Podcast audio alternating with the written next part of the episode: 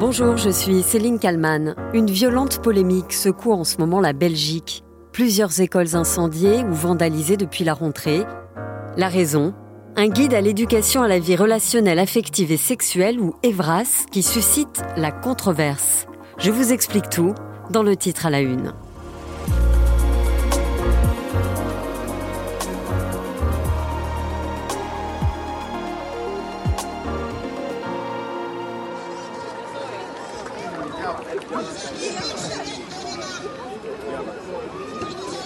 Ce sont des images qui ont fait le tour de la Belgique. On y voit des hommes et des femmes encouragés par des associations qui soutiennent un islam rigoriste ou des catholiques intégristes. Tous manifestent devant le Parlement de la Fédération Wallonie-Bruxelles. Sur un cliché, en premier plan, une femme, voilée avec des lunettes de soleil sur le nez, tient une pancarte dans les mains où il est écrit Pas de sexualité avant la puberté. Quelle est la raison de cette colère, de ces manifestations, de ces tags et même de ces incendies d'école? Qu'y a-t-il donc dans ce décret adopté le 7 septembre dernier? Le 7 septembre dernier, un décret voté au Parlement belge a rendu obligatoire des cours d'éducation sexuelle pour les élèves de 11-12 ans et 15-16 ans. Ces formations se basent sur la nouvelle version du guide EVRAS, Éducation à la vie relationnelle, affective et sexuelle. Ce document de 300 pages est un support de travail pour les professionnels qui viendront donner 4 heures de formation par an. Le but est de favoriser l'autonomie des jeunes et les soutenir à poser des choix éclairés dans leur vie relationnelle, affective et sexuelle. Voilà pour le décret polémique qui suscite tant de haine et de violence, ce qui évidemment fait la une des médias belges depuis la rentrée. Quatre incendies cette nuit dans des écoles de Charleroi, voilà qui pose question. Les foyers ont été rapidement éteints, les dégâts sont limités, mais des tags ont été retrouvés sur les murs. No Evras, c'est ce qui était indiqué. Il y aurait donc un lien avec les futurs cours d'éducation à la vie relationnelle, affective et sexuelle. Evelyne Sluyers est enseignante. Elle a assisté à l'incendie de l'école où elle travaille effondrée. Elle témoigne sur BFM TV. J'ai vu des élèves, des parents courir vers moi. On était tous choqués. On était outrés de ce qui se passait. Il y avait des larmes, il y avait des cris. Et ce matin, les petits loulous à consoler. En Belgique, c'est toute la communauté éducative qui est traumatisée, surtout que les témoignages de ces enseignants se multiplient. Ici, à la télévision belge, Edith Canon, directrice de l'une des écoles incendiées, a dû fermer son établissement je ne pensais pas qu'on allait en arriver là. Euh, c'est sûr qu'il y a des petites tensions, qu'on on ressent des petites tensions, mais de là à mettre le feu à des écoles, c'est un acte euh, barbare. Mais alors, qui sont les détracteurs de ce dispositif? Qui organise les manifestations? Réponse apportée sur BFM TV. Parmi eux, des groupes extrémistes, notamment d'associations islamiques ou catholiques intégristes, qui serait à l'origine du vandalisme constaté dans les écoles. Paul Magnette est le maire de Charleroi, ville particulièrement touchée par ces violences et ces incendies.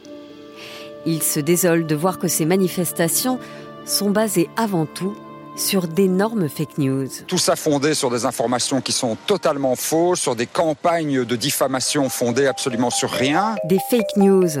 Voilà l'une des raisons de toute cette polémique. Car sur Internet notamment, on peut lire de nombreuses fausses informations, comme par exemple celles qui décrivent l'Evras comme un programme permettant la pédophilie organisée ou banalisée. Un programme ayant pour seul but de pervertir les jeunes enfants, de leur faire changer de genre, et j'en passe. La vérité est pourtant simple. La cible des intégristes, c'est en fait un livret destiné non pas aux enfants, mais aux encadrants de ces cours. Un livret qui n'est ni un programme, ni un mode d'emploi, comme le précise le site de l'Evras, mais un recueil de réponses à des questions que les adolescents pourraient poser lors de ces cours. L'Evras, désormais obligatoire pour les 11-12 ans et les 15-16 ans, comprend deux cours de deux heures par an. Des cours que la plateforme décrit comme étant adaptés à chaque adolescent. Des cours qui répondent à leurs préoccupations et qui abordent donc des sujets en fonction de leurs besoins, de leur âge évidemment. Ce qui saute aux yeux, c'est ce petit air de déjà-vu. Ce qui se passe actuellement en Belgique rappelle la polémique des ABCD de l'égalité. C'était en 2013, en France. Que faut-il apprendre aux élèves à propos de leur identité de garçon ou de fille? Une folle rumeur prétend que certains enseignements perturbent leur identité sexuelle. Des centaines de parents alertés par SMS ont retiré leurs enfants de l'école. À l'époque, François Hollande est président de la République. Et c'est son ministre de l'Éducation nationale, Vincent Payon, qui porte le projet expliqué ici dans le JT de TF1. Une femme serait capable de conduire un tracteur? Cette question est-elle scandaleuse, voire dangereuse pour les enfants? Une femme est capable de se lever tôt Voilà ce qu'insinuent pourtant aujourd'hui les détracteurs de ce programme expérimenté dans les écoles. Pour en avoir le cœur net, nous sommes allés sur le site à disposition des enseignants. Nous y avons trouvé des astuces pour expliquer que les pantalons peuvent aussi être féminins et que le tricot et la danse peuvent aussi intéresser les hommes. En bref, des outils pour tordre le cou aux stéréotypes. Et pourtant, comme en Belgique, les plus folles rumeurs circulent. Des rumeurs véhiculées par les extrémistes. Pour l'égérie de la manif pour tous, c'est tout autre chose. Ce qui me choque, c'est de, c'est de dire euh, que les, les, les garçons et les filles, c'est la même chose. Non, les garçons et les filles, c'est pas la même chose. Si on considère qu'il n'y a pas de différence, on considère qu'il n'y a pas de complémentarité et on fait des êtres, euh, des, des- des enfants hybrides.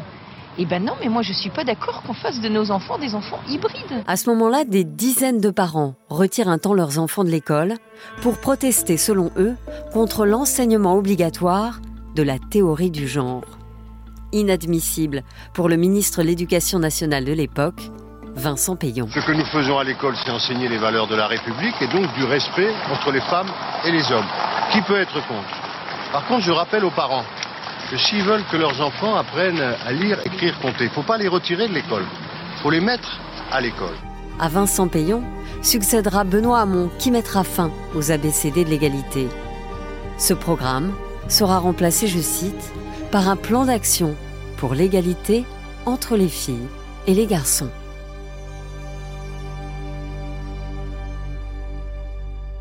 Bonjour Najat Vallaud-Belkacem. Vous êtes ancienne ministre, euh, vous dirigez désormais une ONG de solidarité internationale One. Vous nous répondez d'ailleurs euh, depuis New York où vous participez à l'Assemblée euh, des Nations Unies. Ce qui se passe actuellement en Belgique, est-ce que ça vous rappelle ce que vous avez connu en 2013 sur l'ABCD de l'égalité? Vous étiez à l'époque ministre des droits des femmes. Oui, évidemment, c'est difficile de pas y repenser parce que c'est quand même les mêmes acteurs, les mêmes façons de procéder, malheureusement euh, des résultats qui se ressemblent, même si euh, c'est impressionnant de voir qu'on va euh, jusqu'à brûler des écoles dans le cas belge.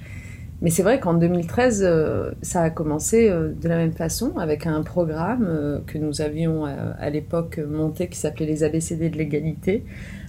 Monté en collaboration d'ailleurs, puisque moi j'étais ministre des droits des femmes, mon collègue en charge de l'éducation, Vincent Payon, était à nos côtés pour travailler ensemble à la demande des enseignants. C'est ça qui était vraiment affligeant, c'est que c'était euh, une demande remontée du terrain. C'est- C'est-à-dire que c'est eux qui vous, qui vous disaient euh, euh, les filles euh, s'empêchent de, de se voir autrement que femmes au foyer ou, ou elles se disent incapables de faire tel ou tel métier? Oui, exactement. Et, et en fait, en gros, ce que nous disaient ces enseignants, et notamment ces enseignantes d'ailleurs, c'est que ils assistaient un peu impuissants à euh, une espèce de retour des stéréotypes dans les salles de classe, avec euh, de l'autocensure, comme vous le disiez, des filles sur un, un certain nombre de métiers, avec euh, euh, bah, des filles que par exemple euh, on voyait assez douées en maths ou dans les matières scientifiques à l'école primaire, puis ensuite qui lâchaient complètement ces, ces matières-là une fois au collège ou au lycée parce que ça correspondait pas aux normes de genre entre guillemets. Évidemment des rapports entre filles et garçons qui étaient assez tendus avec du sexisme, avec du harcèlement sexuel quand on avançait en âge, euh, avec une, une vision un peu hiérarchisée du monde entre, entre les genres d'une certaine façon. Et, même dans les quartiers populaires, je me souviens, euh, euh, me disaient certains enseignants, euh, euh, un retour en force de l'idée que, ben, en période de chômage, par exemple, s'il n'y avait pas de travail pour tous, c'était normal que la femme, euh, la fille euh, reste au foyer, euh, parce que, enfin voilà, le plus important c'était que le garçon, lui, travaille. Donc, à la lumière de tout cela, c'est vrai, vous aviez des enseignants, des enseignantes vraiment bien, euh, bien motivées, bien, bien inspirées, qui disaient, en fait, on, a besoin de quelque chose dans notre programme qu'on n'a pas aujourd'hui et qui nous aiderait à aborder de façon régulière, euh, fluide, avec du contenu pour le faire, ces questions d'égalité entre les, sexes. Et donc, voit le jour cet ABCD de l'égalité. C'est un guide que les profs euh, donc pouvaient utiliser en classe pour euh, répondre à certaines questions, expliquer certaines choses. Il suffit de lire ce guide pour voir que toutes les fake news qui en découlaient étaient totalement fausses comment euh, finalement est-ce que ces fake news pouvaient euh, circuler? Pourquoi est-ce que ces fausses infos prenaient si facilement à l'époque? En fait, ce qui a été euh, complètement fou, c'est que un beau jour, alors que tout cela s'organisait très bien, on avait des écoles qui étaient volontaires pour expérimenter. Pourquoi expérimenter ces ABCD de l'égalité? C'était vraiment un souci de bonne gouvernance. C'est que plutôt que voilà de, de passer directement une mesure générale en disant voilà dans toutes les écoles on va faire exactement comme ça, euh, euh, utiliser tel contenu, tel matériau, etc. On s'est dit, bon, bah, on va proposer différents types de contenus, différents types de, de, de, de, prise de parole, d'intervenants extérieurs, de façon d'évoquer ces sujets-là, et puis on va voir ce qui marche le mieux pour euh, ensuite généraliser. Et donc, il y avait plus de 200 écoles qui avaient accepté d'expérimenter, dans mon souvenir. Et euh, donc tout se passait bien, sauf que à un moment donné, des opposants à ce qui pouvait se passer à l'école sur ces sujets-là se sont saisis de ce programme. Alors, soit des vrais réacs, soit des extrémistes. En l'occurrence, c'était toute la mouvance euh, autour de Alain Soral, pardon, et, vous vous souvenez euh, de Farida Belgoul, qui euh, bah, se mettent à alerter l'opinion publique et plutôt les parents des quartiers les plus populaires en leur envoyant des SMS sur le mode ces ABCD d'égalité en fait c'est euh, l'occasion pour le gouvernement d'apprendre à vos enfants qu'ils peuvent changer de sexe s'ils le veulent, euh, quand ils le veulent, euh, et ce dès le plus jeune âge. Et puis surtout, de leur apprendre à se masturber. enfin, je suis désolée d'utiliser ces mots, mais ce sont les mots qui ont été utilisés à l'époque. Donc, euh, donc ça ressemble furieusement, en effet, à ce qui se passe en ce moment en Belgique. Mais ce qui est dingue, du coup, c'est qu'on se rend compte qu'en 10 ans, bah, ça n'a pas franchement évolué. Est-ce qu'on a même reculé sur ce genre de sujet? Alors moi, je vais vous dire, je suis effarée par ce qui se passe. Parce que euh, d'abord, ça veut dire qu'en effet, en 10 ans, euh, il ne s'est pas passé grand-chose en termes de conscientisation, de prise au sérieux finalement de ces sujets-là. Depuis dix ans, quand même, il y a eu euh, l'essor du mouvement MeToo, euh, il y a eu normalement une plus grande conscientisation euh, de tout le monde sur le fait que ces inégalités, cette vision hiérarchisée des sexes, elle conduit au malheur, elle conduit à la violence, elle conduit à des pertes même économiques. Malgré tout cela, depuis dix ans, on a les mêmes acteurs qui manipulent de la même façon les mêmes types de parents et les mêmes types de parents qui tombent dans le panneau. Quand je dis les mêmes types de parents, c'est parce que je, vois bien, ça ressemble là aussi à ce qui se passait avec les ABCD de l'égalité, c'est généralement les parents les plus éloignés de l'école, les plus euh, inquiets, les plus angoissés euh, pour, euh, pour leurs enfants. C'est ces parents-là, ces parents des quartiers populaires qu'on va chercher dans ces cas-là en les convainquant que l'école est en train de faire du mal à, leurs enfants, l'école est en train de pervertir leurs enfants.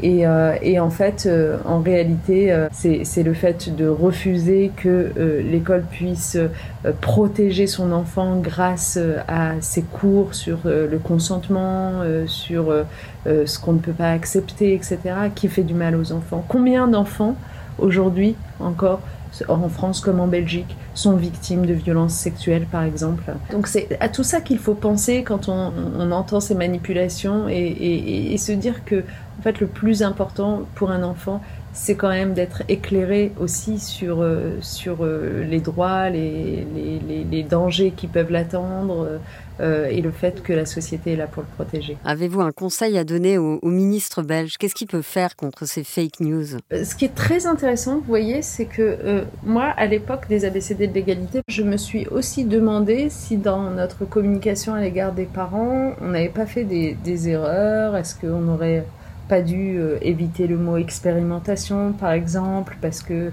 quand euh, vous dites expérimentation, les parents, enfin certains parents euh, vous disent oui, mais nos enfants ne sont pas des rats de laboratoire, des choses comme ça.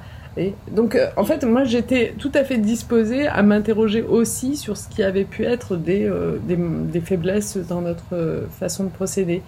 Et en fait, ce qui est fascinant en regardant la Belgique, c'est que en fait, non, parce que même quand on procède de façon complètement différente, là en l'occurrence, c'est pas des expérimentations, c'est une mesure générale qui euh, concerne tous les établissements scolaires et qui a même été votée. En fait, on se rend compte avec la Belgique que même quand euh, un pays, un gouvernement ben, fait l'exact contraire, euh, une mesure votée dans leur parlement de façon démocratique, avec les oppositions qui s'expriment et qui, qui est une mesure générale pour tous les établissements scolaires, donc, eh bien, ça entraîne les mêmes effets. Donc en fait, le fond de l'affaire, c'est pas du tout la façon dont vous vous y prenez pour installer cette égalité filles-garçons à l'école et cet enseignement euh, à l'éducation sexuelle à l'école. Le fond de l'affaire, c'est que certains estiment illégitime pour l'école d'intervenir sur ces champs-là. Je suis encore plus euh, convaincue qu'avant